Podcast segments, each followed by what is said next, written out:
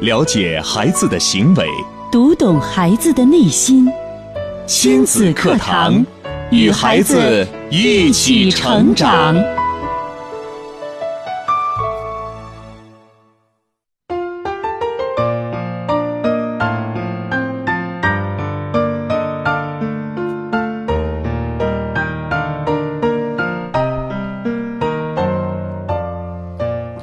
听亲子课堂，做智慧父母。北京时间九点零三分，欢迎各位在这时间准时打开收音机，锁定频率，收听每天上午九点到十点钟为您准时播出的亲子教育节目《亲子课堂》。我是主持人袁明阳，我是主持人吴化。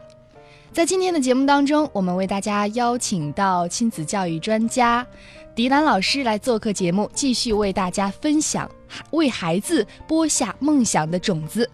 那在节目开始之前，我们首先来关注省会郑州市的天气情况。郑州市今天白天到夜里晴天见多云，偏南风二到三级转偏北风三级左右，最高温度十到十一度，最低温度零下三度到零下二度。大家除了可以通过中波和调频的方式来收听节目之外呢，还可以登录郑州广播在线或者新浪微电台来在线收听节目。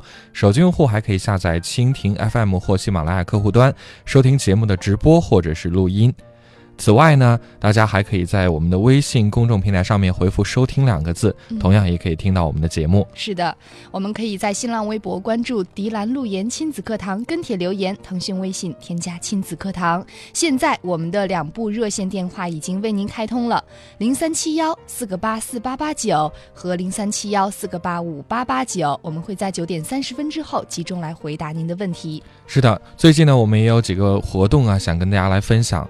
在明年的一月一号，我们要举办亲子课堂智慧亲子嘉年华，来回馈广大听众朋友。那如果您愿意来参加的话，记得活动的时间是一月一号的下午一点钟，活动地点在德意歌剧院。报名咨询电话是四零零零六零八零二幺，四零零零六零八零二幺。本活动要感谢河南龙腾创源文化传播有限公司对我们的大力支持。嗯，我们再来关注二零一三全国首个纯手绘三 D 奇幻体验馆将在郑州展出了，将国内最顶尖、最前沿、最流行的三 D 奇幻艺术作品带到郑州来。这是升龙集团首届魔幻三 D 画展，让广大市民体验到三 D 魔幻艺术的震撼与魅力。那么这次的展览地址是在大学路淮河路向南三百米升龙国际皮革城的二楼。呃，购票的时间呢？这个展览的时间啊，是在二零一三年的十二月七号到二零一四年的二月二十八号这之间，每天上午的十点到晚上的八点三十分。另外呢，从十二月七号到二十号这期间，凡是一米四以下的儿童是免费领取、免费进入的。嗯，也欢迎大家来关注参与啊。是的，另外呢，我们的亲子课堂在今年的年末也要举办一个听众座谈会，邀请所有我们的热心听众啊参与其中，呃，向你喜爱的亲子课堂提出您宝贵的意见或建议，我们共聚一堂啊，共话亲子课堂的发展。那如果您对我们亲子课堂节目有什么样好的意见或建议，也欢迎您在这个时间就通过我们的微博私信或者是微信的方式啊，告诉我们，我们会从所有。呃，在这个新媒体上给我们提建议的朋友当中，选出一些听众啊，来邀请您参与到下个星期五，也就是二十号，我们在郑州电台举办的亲子课堂听众座谈会当中来。嗯，也希望大家可以积极的参与。这样，您在参与的时候，除了留下您的意见或建议之外，也留下您的联系方式，方便我们和您取得联系。嗯，好，那接下来我们就有请出迪兰老师，你好，吴华好。明阳好，那么也再一次问候收音机旁的每一位来音知己，我们的听众朋友。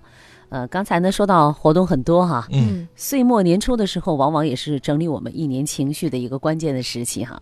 今天的这个天气非常好，嗯，早晨我来上班的时候呢，就看到朵朵彩云啊，呃，天边真的是彩云满天飞。空气质量非常的好，对，你会看到之后心情就会很愉悦，嗯，呃，阳光灿烂，岁月静好。说到这个静字，可能有很多的家长呢，往往呢，一到听亲子课堂的时候就能够抚慰一下，安静下来。但是过完之后，听完这档节目之后，在面对孩子出现的一些生活当中的一些问题的时候，依然是把控不了自己。是的，嗯，就像今天。呃节目的帖很早就发出来了哈。嗯嗯啊，米阳无话告诉大家说，我们今天依然跟大家探讨的是有关梦想这样一个话题。嗯我们该怎样给孩去呵护孩子的梦想呢？我们该怎么样为孩子的这份梦想缔造一个更丰富的土壤、嗯更肥沃的土壤呢？前几天呢，我在听到无话主的主持的小铃铛的时候呢，看到他听到他在做了一期有关梦想这样一个节目，嗯呃，采访了许多小朋友哈，许多孩子，而且还采访了一些家长。我听了那期节目之后呢，也有很多的感触。其中呢，很多孩子呢是很真诚的表达自己的一些想法，嗯而且呢，孩子们的想象力是那么的丰富，天马行空。我听完之后呢，就是感受，我还要做一期这样的一个有关梦想的这样节目。嗯所以今天呢，我们还是请吴化把他做的一些采访呢，先来拿出来，让我们大家来听一下。嗯，我们首先来听一听这个家长们都说了哪些梦想，就是问到家长，你还有梦想？你有什么梦想吗？家长们都说了些什么？梦想每天都在变。你想干什么呀？我长大了想画画，喜欢画画嘛。听完之后我就给他引导嘛，我说你看妈妈是干什么的哈？我说要不这样吧，我以后呢你学医吧。妈妈爸爸年龄大了姥姥，然后呢你当医生，你可以照顾我们，我们有病了哎，你都能照顾我们哈。最后我想反正就孩子把，他的梦想归他的梦想，现实还是现实吧，反正以后了看他学的学习情况吧。我小时候好像也没有特别大梦想。我小时候梦想是想当一名老师，哦，我小时候特别想当警察，只是后来也没有如愿，父母也挺支持，只是后来自己学的专业不太对了。有梦想的话，会朝着自己的梦想去努力；如果没有梦想的话，整天过日子过得都失去动力了。梦想嘛，因为我们现在已已到这个年龄，没有没有太多的梦想了。我小时候的梦想，骑马、仗剑走天涯那种梦想。当小时候，这当然这小时候的梦想了。每个人都要梦想，没有梦想，我们社会就没有动力了。好，我们听到了很多呃家长们在说他们自己的梦想，我就突然想到了一首歌，一首《老男孩》当中唱到。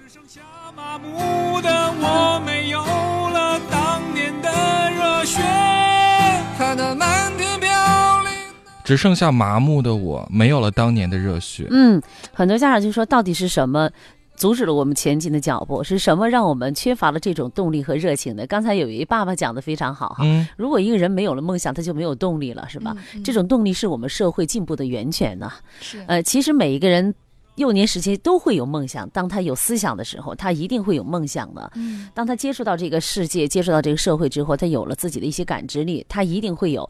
男孩子可能会像刚才那个爸爸一样，我要有仗剑走天涯的这种雄伟的气魄。那女孩子可能有各种各样，呃，像我们说那个万花筒一样，嗯那种曼妙的梦来。那有的想当老师，有的想当医生，那有的想当律师。我记得在上一周四的时候，咱们做这期节目的时候，家长们发来的一些回答呢是非常非常多的。对这说明什么呢？你看这个梦想啊，当我们每个人从内心回望的时候，你会真切的去体会到，原来你的内心深处其实有一个魂牵梦梦绕的地方，那个梦想一直在植根在你的心中，那可能就是你小时候儿童儿时迸发出的一个璀璨的那个光来，它是。可能稍纵即逝，也可能随着你生活的这种不断的呃前行，这个梦想的种子被深深的埋在我们的心里，可能慢慢的、慢慢的被泯灭掉了，嗯但它依然在。这就是梦想啊，它带给我们的那么奇妙的一种感觉。所以，当我们今天重新去挖掘出来的时候，我们依然会想到，哦，小时候原来我是一个有梦想的人，只是我现在给忘记了。嗯，对对。当我采访到问这些家长的时候，呃，孩子的梦想是什么？他家长们都会这个不加思索的说出来。嗯但是我问到您还记得您小时候的梦想吗？嗯呃，要想一想想一想。然后有一些像六十岁左右的老人、嗯，都会说，那个时候就是好好学习嘛。嗯嗯，然后有一些三十四十岁左右的家长就会想到小时候，可能我想当老师呀，想有一些梦想了。嗯。其实每一个人心中一定会有梦想的，对，就是因为岁月的侵蚀，慢慢的我们把梦想给淡忘了。对，可能也是跟大的环境、跟时代也是有关的。是的，那么一个时代呢，我们有一个时代的梦想，但是嗯梦想的种子从来就没有停止过发芽，从我们孩提时代它就种下来。那我们说，梦想靠什么去实现？靠努力，哎，很多人就说靠努力。嗯那么其实梦想是什么？梦想是一个一个小小的幻想，它一定是基于幻想当中的我们不断的自我认可。就是你要说到这个幻想的时候，大家就会觉得你是痴人说梦，对吧？嗯这种幻想，但是每一个幻想，哎，我就是得到了周围环境、我的父母的认可、我的肯定，然后我朝着幻想的这个脚步去迈，哎，我不断的去实践，还真是觉得原来梦想就在眼前，它是。不是遥不可及的，它是可以通过我的努力慢慢去实现的。那么这种努力源自于哪里？源自于我们家庭当中肥沃的这种爱的陪伴、爱的支持，这种支持的体系的建立。那么我们这一个一个的。小小的幻想的积累，不断的激发起我们自我的肯定、价值的实现，我自信，呃，不断的这种积累，于是乎我就有了我的远大的梦想。嗯其实，而梦想的基础是什么？梦想的基础就是我们每个人的创造力。创造力，是嗯，我想，如果是没有想，是不可能做成一件事情的。人类失去，人人类没失去，这这是个广告语。所以我不再往下说了。呃，人类没有思想，世界将会怎样？我啊们换一下，是，这是其实是一样的。一样的啊嗯呃，没有想象，世界失失去想象，嗯人类将会怎样？嗯是吧？世界将会怎样的？正是因为想象，我们想象的未来的生活是什么呀？那我们看到，我们郑州的地铁一号线马上马上就要畅通了。嗯在今天的咱们郑州早新闻当中，还在大家在探讨啊，我从西边那么快，从西到东，我们就会觉得郑州这么拥对，堵进入哈。到地铁时代了。对，就会觉得那么长的一个距离，怎么突然之间呢？这个坐上地铁之后，就觉得没多长时间，那么快的时间就嗯到达了咱们市体育中心了。对啊，这种科技改变的生活，它来源于哪里呢？来源于我们每个人的创造力，而来源于我们对美好生活未来的一种梦想。嗯，，对。好，是说到这儿呢，肯定很多家长朋友会会会开始思考，哎，我小时候到底想了些什么？包括我们现在现现今的生活，我们现在所享受到的如此科技发达带给我们的生活的便利，我觉得其实放到十年前，可能我们都无法嗯想象。嗯，手机可以发微博、视频、视频通话等等等等，这些可能到十十年前我们还是只是只是在幻想。对，你看三 D 打印机，嗯。对不对？嗯。呃，然后呢，接下来呢，这个三 D 的影像，嗯，我们昨天在跟明阳陆岩探讨的时候就说到，也可能以后我们打电话直接它成像在你的跟前，嗯。这所有都基于我们的想象，我们的想象力。是。那么，正因为我们每我们每个人有这么丰富的想象，而且就是咱们还说到 WiFi 的普及，无论您在任何一个地方，嗯。您的手机没有电了哈，我只要只要可以随时充电。WiFi 充电，WiFi 充电，，嗯然后 WiFi 你可以随时听到我们的亲子课堂。你看，科技无所不在，这正是源自于梦想，是人类对美好生活的这种梦想。而这种梦梦想的源泉在哪里？我要告诉大家，梦想正是因为梦想改变了我们的生活，而梦想的源泉就在我们的父母手中，因为我们知道梦想来自于孩子们。他们丰富的内心世界，对于世界的这种描绘，一定是来源于他们他们的内心，他们的创造力。那么这一切都基于我们的家庭教育。嗯，这样我们也来听一听孩子们嗯有哪些梦想，也也回想一下我们儿时是不是也同样跟他们一样有这样的梦想。有啊，我是以后想要当一名宇航员。嗯，我的梦想就是长大可以当一名作家。我比较喜欢画画，我想当一名画家。我想当宇航员。嗯，我的梦想是长大能当一名科学家。还没想好呢。我长大想当一名医生。妈妈想让我长大找工作赚钱养她。感觉梦想是一个呃努力的目标。我觉得梦想吧，就是前进的动力。没有梦想就没有目标，然后就会没有目标去奋斗，然后然后一会儿去干这个，一会儿去干那个。哇，孩子们的梦想真的是让我们大开眼界。是，你看刚才孩子说的多好，他说没有梦想你就没有目标，是不是你就没有目努力的方向？嗯嗯那孩子们每个孩子心中都描绘了有一个梦想，但还有很可爱的那个小男生没有想好呢，这是一个很真实。你看我们孩子们，他们不会去粉饰自己，对他有什么就会是什么。那有些家长呢，往往在这个时候呢。就会成为拔气门芯儿的那个人。当孩子说：“我想当宇航员，我想当宇航员，我想飞到月球上去。”嗯，那可能妈妈就说：“先好好学习啊。嗯，没有好好学习的，当啥宇航员呢？拉大粪都没人要你。生活中这样的妈妈还是很多的，但是这种反差啊，这个采访呢，呃，很生动。嗯嗯，让我们每个家长呢，从内心当中，你听完之后都会从内心很甜蜜的去笑，是吧？嗯我听到这期节目的时候呢，我听到这个录音，我就想一定要把这个录音要放给我们的家长们听一听，嗯听一听他们孩子内心当中开花的声音。对，这就是源自于我们社会进步的最基础的，就在于我们孩子内心当中的每一颗小小的种子，梦想的种子。那我们的家庭，我们希望自己的家能够幸福，能够呃。生活丰富，就像刚才有个孩子讲的，我的梦，妈妈就说我的梦想呢，就是长大能挣钱哈、嗯啊，能够养他哈，这是很质朴的，这都是梦想。无论这个梦想没有大小之分，对，有的孩子想飞到天空当宇航员，那有的孩子呢就会说我想去当个邮递员。为什么我每天骑着你看建筑工啊电动车，哎，我建筑工，我把嗯高楼大厦平地起，对吧？就每一个孩子眼中他的世界呈现是不一样的。嗯我们做家长的不能以我们的评判标准去要求孩子，嗯就是当孩子有了这样的啊，我要当科学家，好有志气；我要当宇航员，好有志气；我要当建筑工，员啊，我要当邮递员。你就这点出息，我要当建筑工，哎算拉倒吧！你看这搬砖呢完蛋了，这孩子嗯 是吧？就是我们很多的时候是打上了我们现有的对某些事物的认识的标准，嗯这是在这个时代我们会打上我们的标记。但是如果说我们把这个时代往前推，或者往后推，是吧？你看，比如说你要当个邮递员，那在二十年前、三十年前，那邮递员是很让人羡慕的一种工作呀，对啊对不对？现在呢，可能说那多辛苦啊。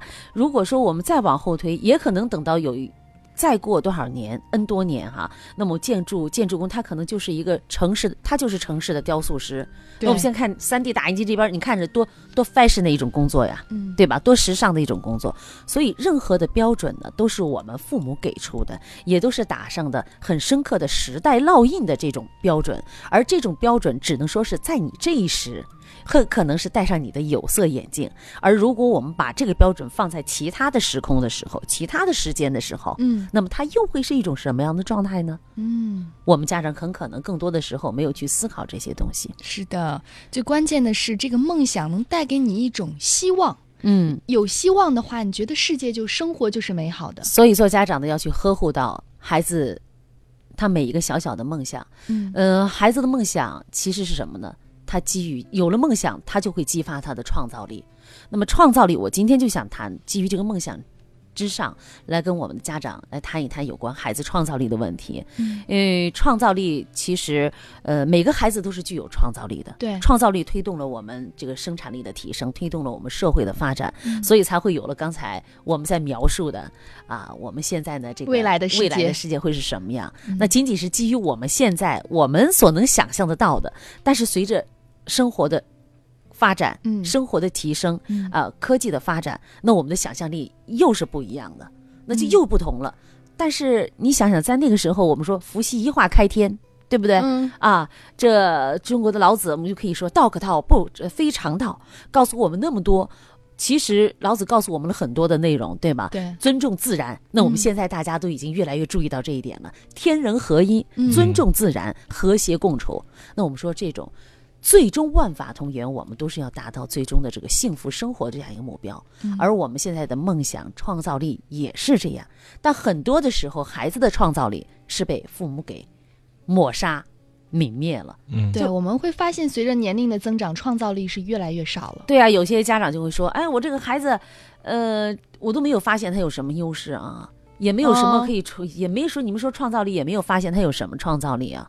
其实创造力呢，在生活当中的无时无刻不在发生，嗯，关键我们缺乏一双发现美的眼睛，嗯发现创造力的眼睛。这是就像我刚才所谈到的，又有很多的家长呢，我们是用自己的标准去评判的。对，就是当孩子在墙上作画的时候，给你的家庭家里边呃信手涂鸦的时候，嗯，这可能就是他的一种想象力的展现，是的，也可能在这种想象力的过程当中，凸显了他的创造力，嗯继而呃激发了他的梦想，他都有可能，这几个方面都是相辅相成的。嗯，可是我们的家长可能会，呃，马上就呵斥道：“看看你，把墙给我画成啥了？嗯，你个败家子，我刚刷了墙，看你怎么画的花儿怎么能是黑色的呢？对啊花儿应该是红色的。哎，你看有这样一个事情，说是这个妈妈呢陪着孩子去上那个图画课，啊哎，这孩子挺喜欢画画哈，嗯呃，这个美术课上的都有范本是吧？对有范画，嗯你要去模仿。这孩子就模仿老师画的，画了一个小人儿，哎呀，这个画面挺好的，很美，呃，阳光灿烂的，小鸟叽叽喳喳，太阳公公眨着一还还微微笑，呃，向阳花开，什么这个一片非常的美丽的情景。然后因为有阳光嘛，嗯所以这个画面上有个小孩子，他画上去，放画放完之后，他又看了看这个孩子呢，就在这个还这个小人儿这个站着这个地方，嗯腾腾腾涂了一大堆黑疙瘩。啊，然后这个妈妈马上就说了：“你看这黑疙瘩呢，就说显然这一团黑，它和整个的这个画面嗯，就不是那么的协调。对对，因为画面呢是哎五五彩彩缤纷的，嗯对吧？五彩斑斓的。画完了往那一放，又拿起一个黑色的蜡笔，在这孩子这个这个小人儿画中的小人旁边，腾腾腾腾腾一涂。这妈妈一看就说：‘你看啥呢干？你看看你，搞破坏。你说你画都画完了，你没事干是不是？你手怎么那么贱呢？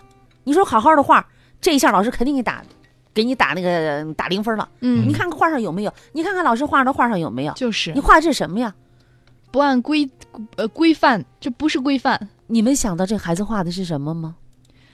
泥土，黑色的，嗯，是什么？能想象得到吗？他穿的溜冰鞋。嗯，哎，这都是想象力，嗯非常好。嗯，这个孩子就告诉妈妈了：“妈妈，我画的是他的影子。哦，哦呀，”有想象力吧？这孩子非常有想象力。我们想一想，我们走在大街上的，当阳光出来的时候，除了正午的时分，你的影子小一点，你什么时候不是如影随形呢？嗯，嗯，对吗？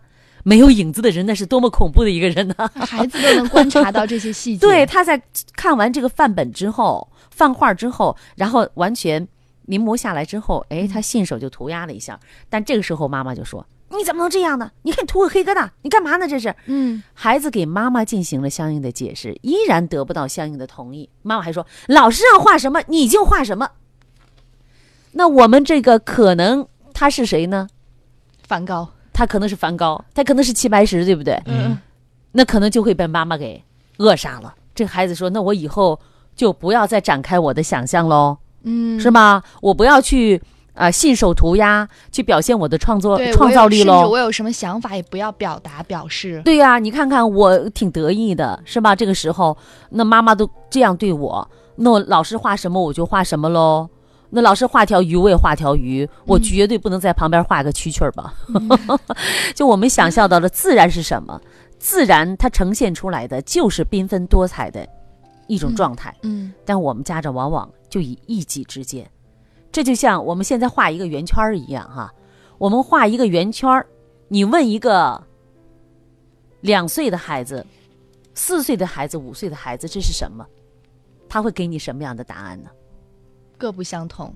可能大一点的孩子就会说这就是个圆圈。对，你要是问一个中学生、一个大学生，这是什么？大家说圆，嗯，我们的思维被固化了。固化了对。但是一个两岁的孩子就说面包圈，鸡蛋，他有可能啊会说各种各样的啊，嗯他会说这是什么什么滑轮儿或者什么，就他的想象力会有很多很多。你看，为什么我们现在可能给我们画一个圆，我们也会说，哎，我画个圆圈儿干嘛？你说到这块儿，我就想到哈，我问小朋友，问嗯小学生，嗯我说现在环境这么差，雾霾这么严重，如果说让你为环境，呃，就是做出来点什么，你们会做什么呢？然后他们就会说随地捡一片垃圾呀，不开车呀。嗯然后我上个星期问了五岁的孩子，嗯我说雾霾天有什么办法吗？你知道这孩子怎么说吗？嗯，用魔法，像《巴啦啦小魔仙》里面的谁谁谁用魔法，太可爱了，用魔法把它消除了。你看，在孩子的眼睛里边，在孩子的心目当中，他是没有问题存在的。对嗯一切的问题都是可以用 so easy 的方法去解解决掉的，对吗？嗯正是因为我们觉得这些问题很简单，所以它才激发了我们的这种想象力、我们的梦想、我们的创造力，是吧？我们的想象力和我们的创造力。如果我们把这个问题看得很很困难哎呀，我们要是那么你就缺乏了这种改变他的动力，因为他困难呢。嗯人有畏难情绪啊。而你看孩子，他认为这个世界在他的手中就像魔法一样，对，可以信手，他是可以信手拈来的，对不对？对，啊，所以说呢，这个你对孩子的这种想象力的呵护，嗯，就是对他创造力的呵护，对他创造力的呵护和支持。其实我们做父母的，就是对我们整个社会前进你所做出的一份努力。嗯呃，我们很多的时候呢，孩子呢会，呃，就是很很独处啊，就一玩玩忘了时间。嗯我们家长就会说：“哎，这个孩子正不知道学习、啊，太贪玩了玩了，怎么样？”嗯但是你要记住，也许在这个过程当中，他正展现了他的想象力和创造力。所以我记了一句话啊，说尊重孩子每天对自由及不受限制时间的需要，就是我们做家长的，你要去尊重孩子他每一天对自由、嗯对自由以及不受限制时间的需要，这很关键，是吗？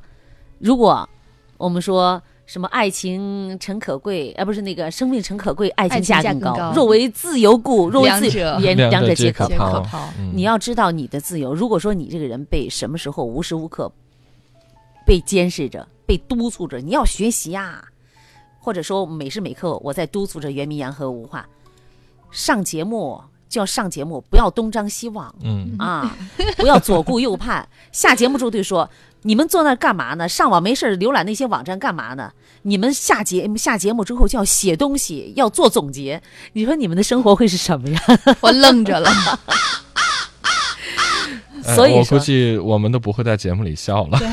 对，所以说呢，我们做家长的，你要一定要给够孩子玩耍的时间。往往这个玩耍的时间，就是你能够发掘到孩子去，呃，发现孩子拥有哪方面创造能力。因为创造力是什么？创造力就是一种能力。嗯，创造力它是一种能力，它是把好奇心、嗯想象还有推理给融合在一起的一种能够改变我们世界的能力。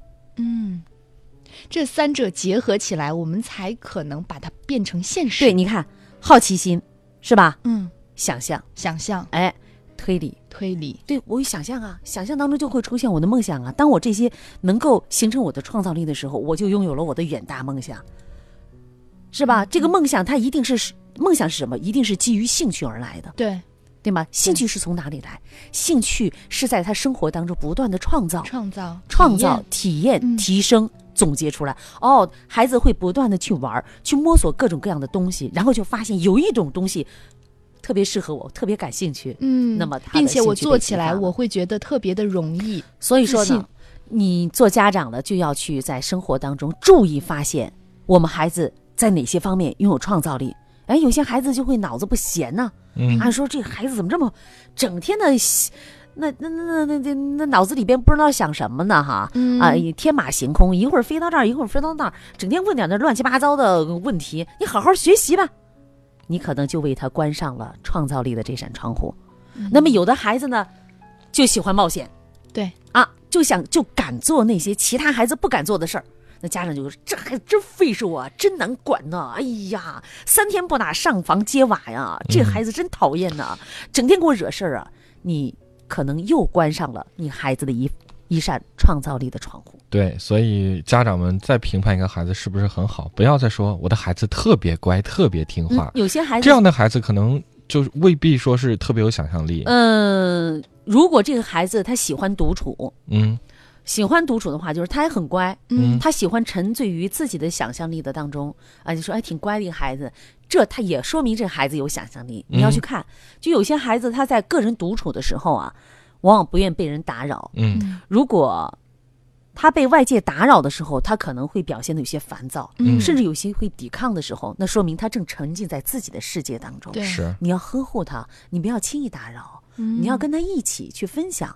那么就做父母的，我们要去观察这所有的一切。嗯好。北京时间九点三十二分，今天的亲子课堂呢，迪拉老师跟大家来分享的话题，为孩子播下梦想的种子，继续上周的话题。呃，也希望呃听到我们节目的家长们呀，可以有所感悟，看到帅气九九就分享说呀，我家妞妞四五岁时啊，把我刚洗的照片，每个人脸上都有圆珠笔画个乱七八糟的，我当时就勃然大怒，因为那个时候没有亲子课堂。后来妞妞告诉我，那是她写的祝福。到九九四五岁时啊，也干了同样的事儿。我告诉九九，上学了，老师教你写字，你就能好好表达了。以前是我不懂孩子，通过电波向我家妞妞道歉，对不起孩子，那时候年轻的妈妈不懂你。嗯，好妈妈，我们还亡羊补牢，未为晚矣哈。我们现在还在呃能够警醒到这一点，我们现在重新去修正我们的行为，就是一个好的开端。一天天的生活，一边怀念一边体验。刚刚说了再见，又再见。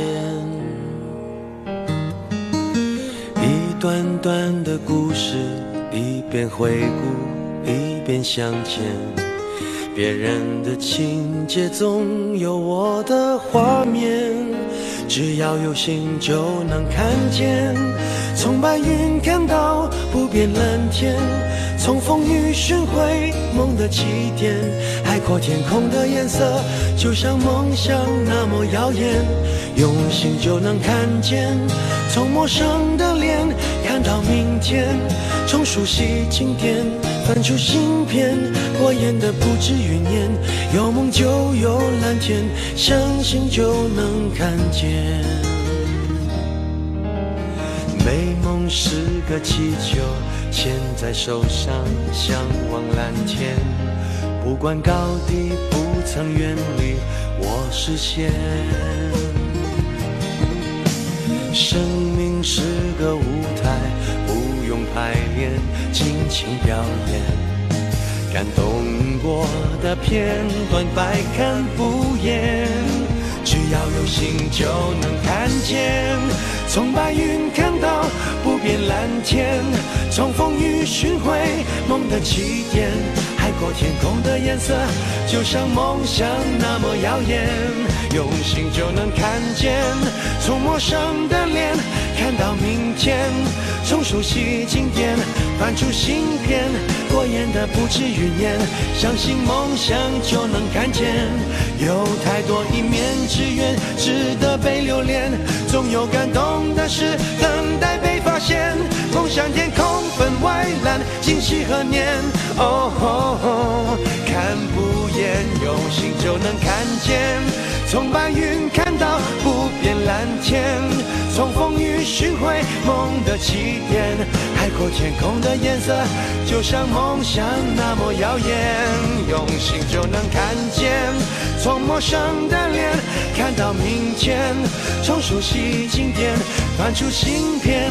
过眼的不止云烟，有梦就有蓝天，相信就能看见。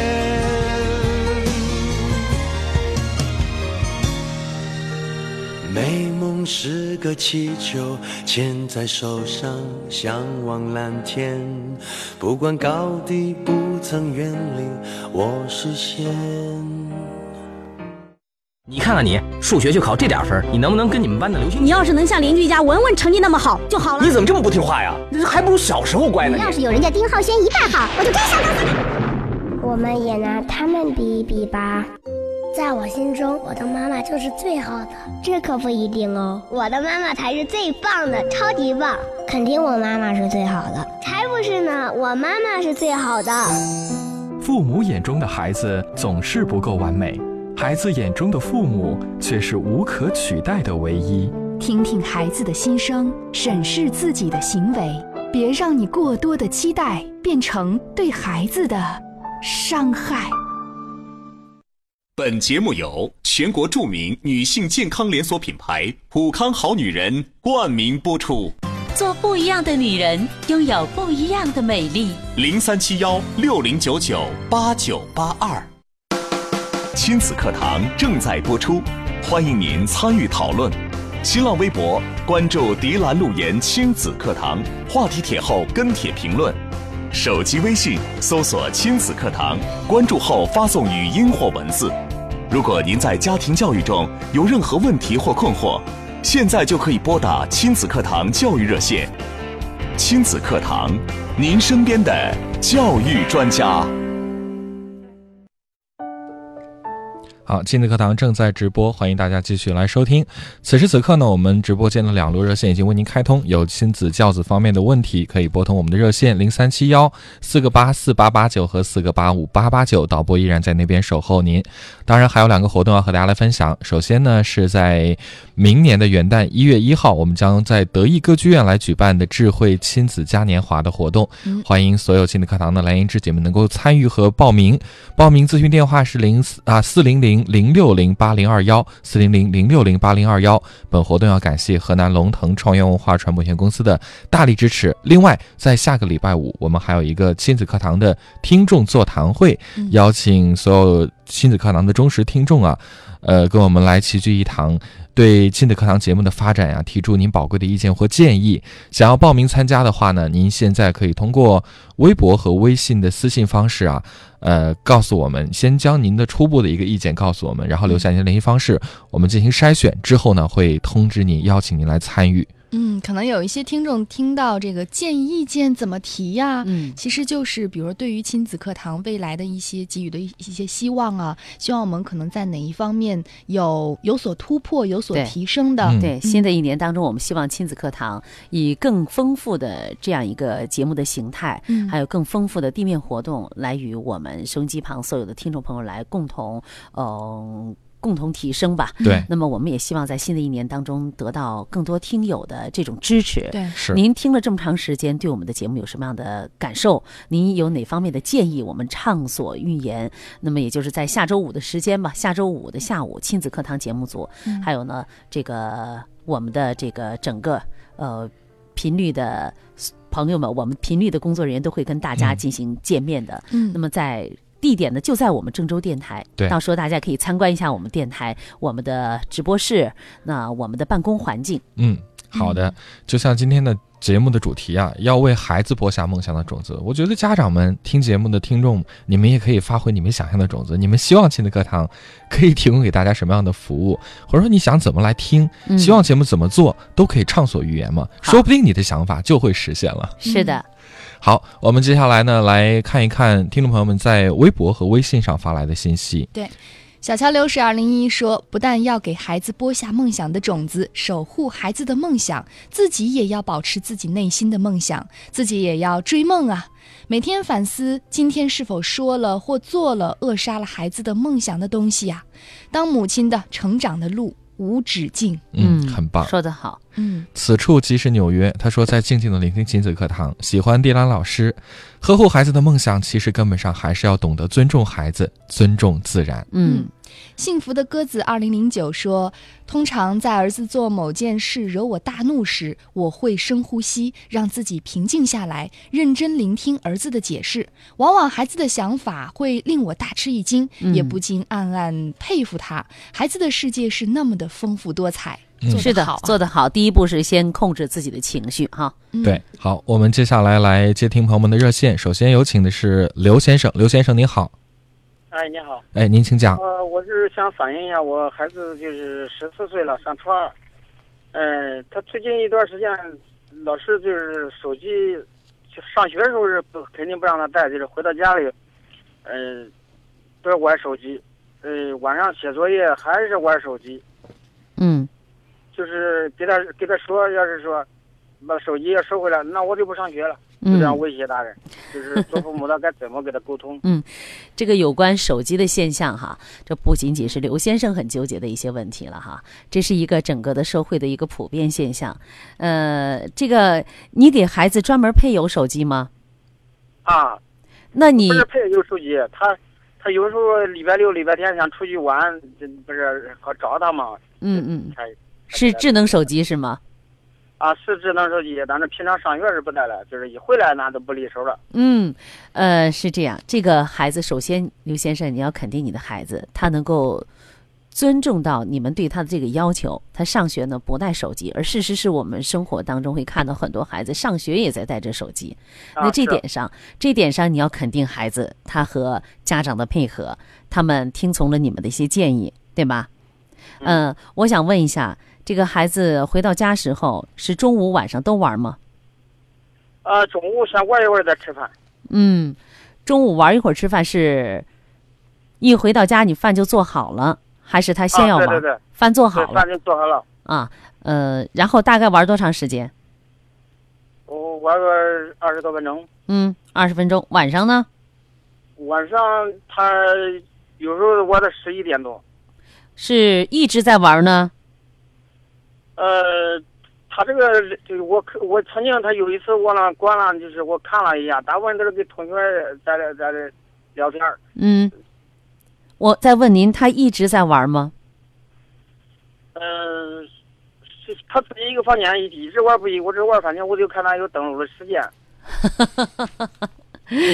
呃，你看，孩子已经十四岁了，他有自己的一些隐私，就像你跟你的呃同事在发一些聊天信息，有些事情我们也会你来我往的，可能说几句，这都是一个很正常的。你要尊重到人性方面这个角度。呃，比如说中午他回到家玩个二十分钟，这是你确切的能够估计出来的，还是玩个十来分钟呢？呃，就是十来分钟，有时有的吃就是吃完饭，吃完饭不该上学出来，还要再玩。嗯，那么你希望他做什么呢？我说那个中午也我玩吧，还能还能理解。特别我到到到放学，下午晚上放学写作业的时候，有时候用手机不会的题了，让同学传拍下来，给他传过来这些图图片、作业的答案这些。嗯嗯。那么对这种方式你是边写作业边聊天？嗯嗯，你对这种方式你不认可对吧？啊，我是想这个，你先写作业，写完作业你再玩一会儿嘛，是不是？嗯嗯。那么我想问一下刘先生哈，既然你给手机给他配备了，那么你是在做哪些呢？你是想让他做什么呢？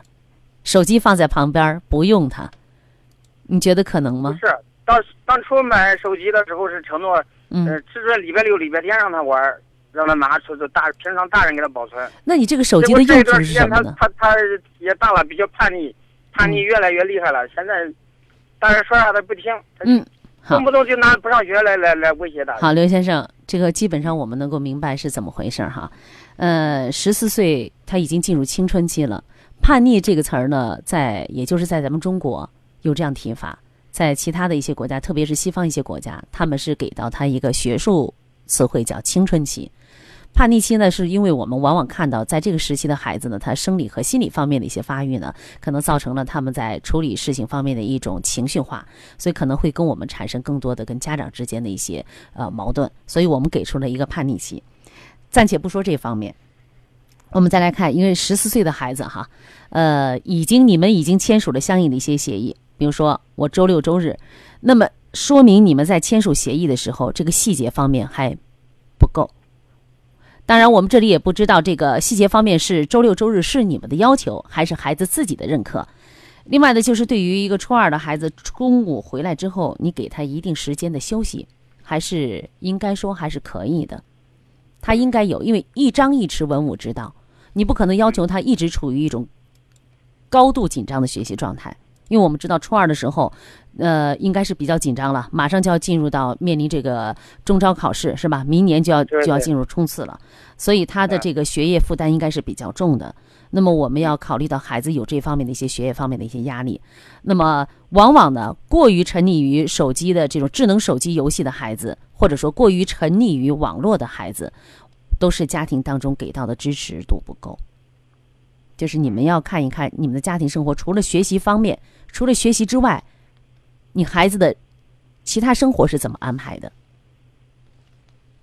生活一日三餐基本上都在家做饭，就很少买着吃。除此之外呢？除了物质上、精神上的呢？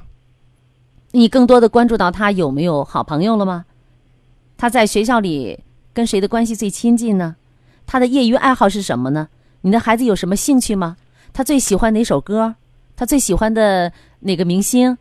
他喜欢踢球还是喜欢跑步？你能给我说说吗？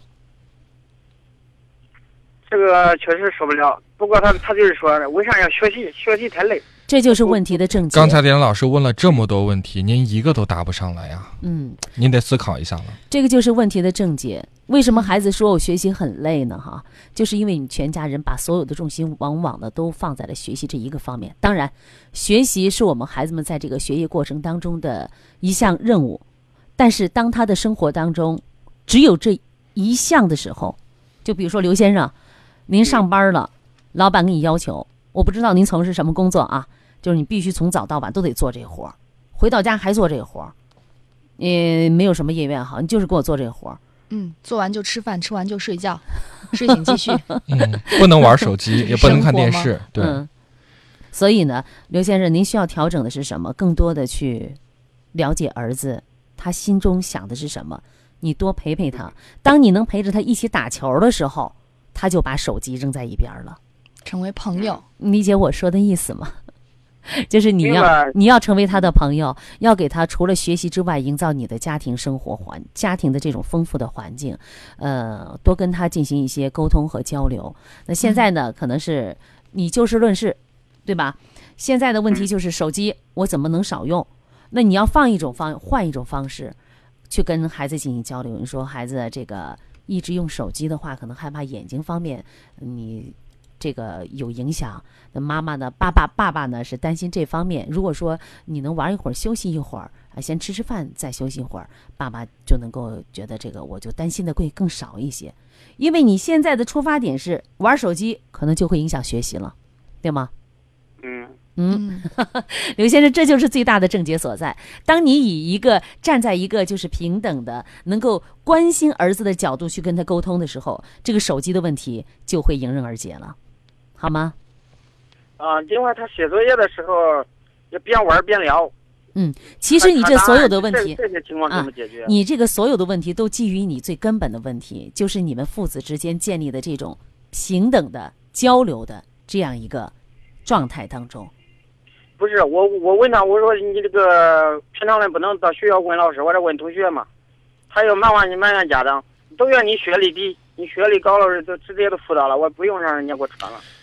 刘先生是这样，如果您跟儿子真的是朋友，您儿子会跟朋友说这种话吗？嗯，您要思考一下。所以往往呢，我们说这就是一种博弈啊，你给出了一个什么，对，那么他反馈过来什么？其实我觉得这种方式没什么，我们同事之间也会拍下来，然后可能传过来。对他同学之间的这种交流，那么孩子用这种方式，可能就是我们指责他是什么？是指责。或者说是辩解，他一定是从家庭文化当中来的。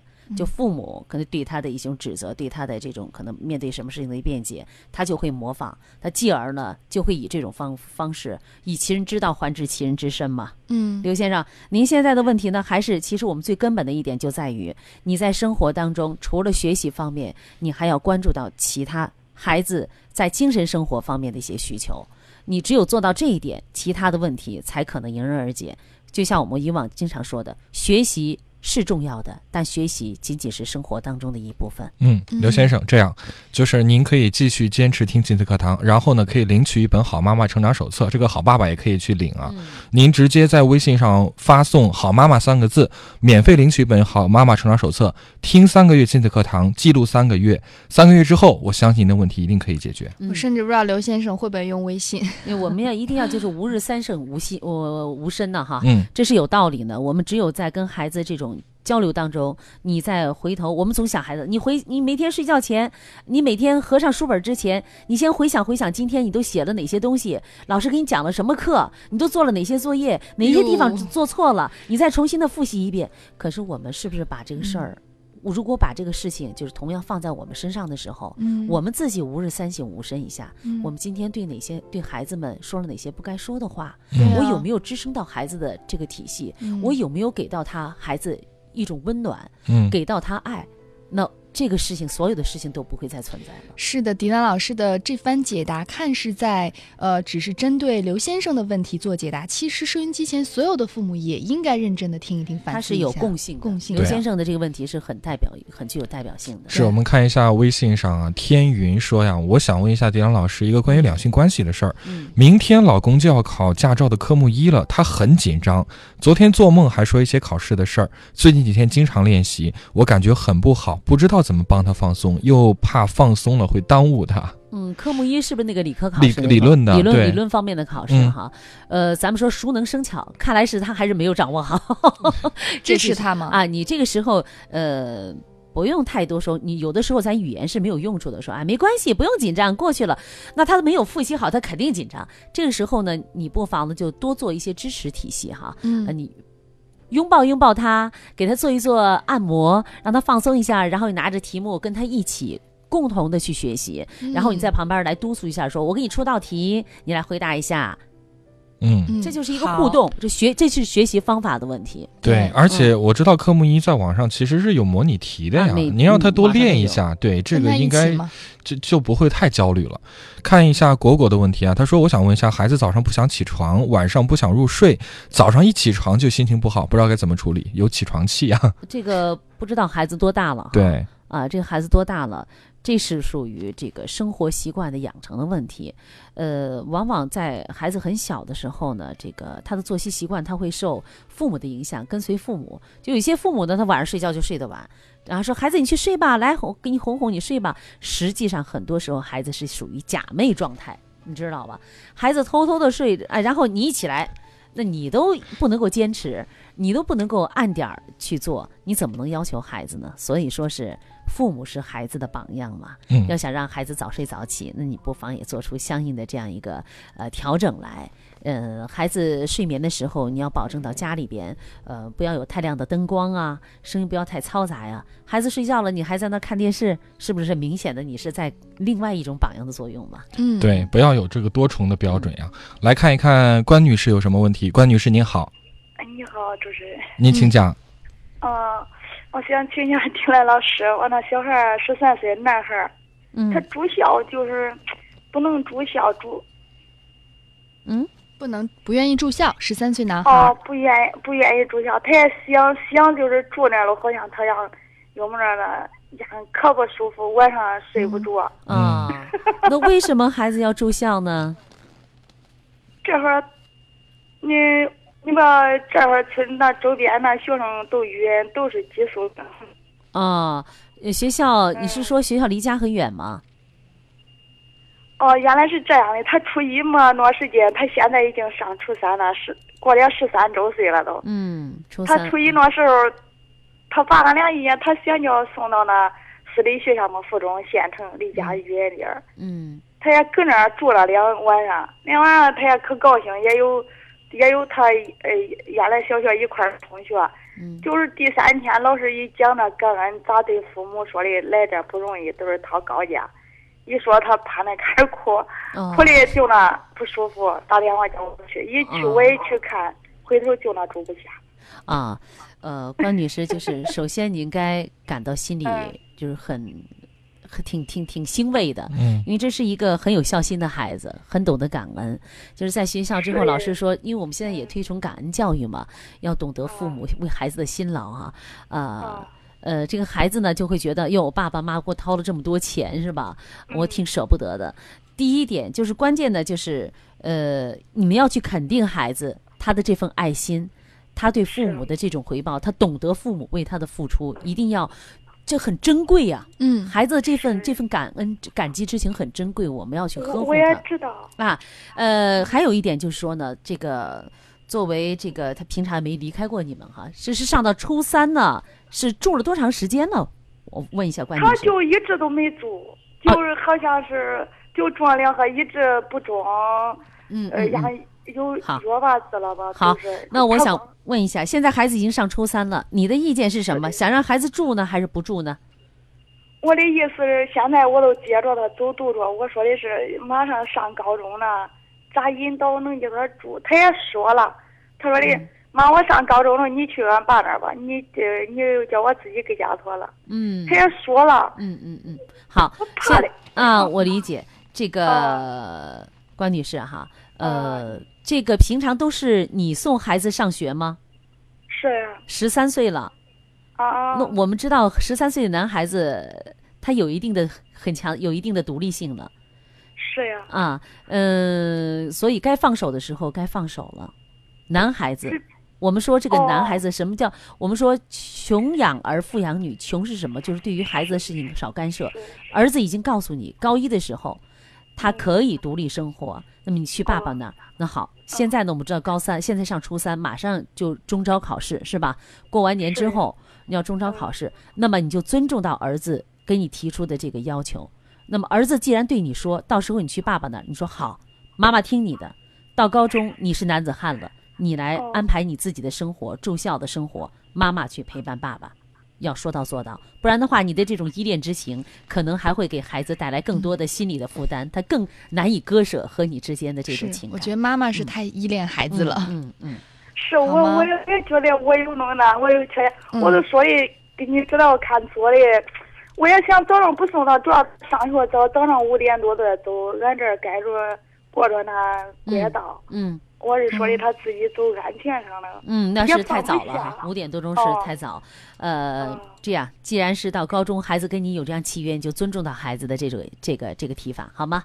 嗯，好，谢谢关女士。好，看看时间呢，今天的亲子课堂接近尾声了，再次感谢迪亮老师做客，也特别提醒大家，亲子课堂的播出时间呢是每天上午的九点钟到十点钟，欢迎在明天上午的九点钟准时锁定频率来收听亲子课堂，明天见。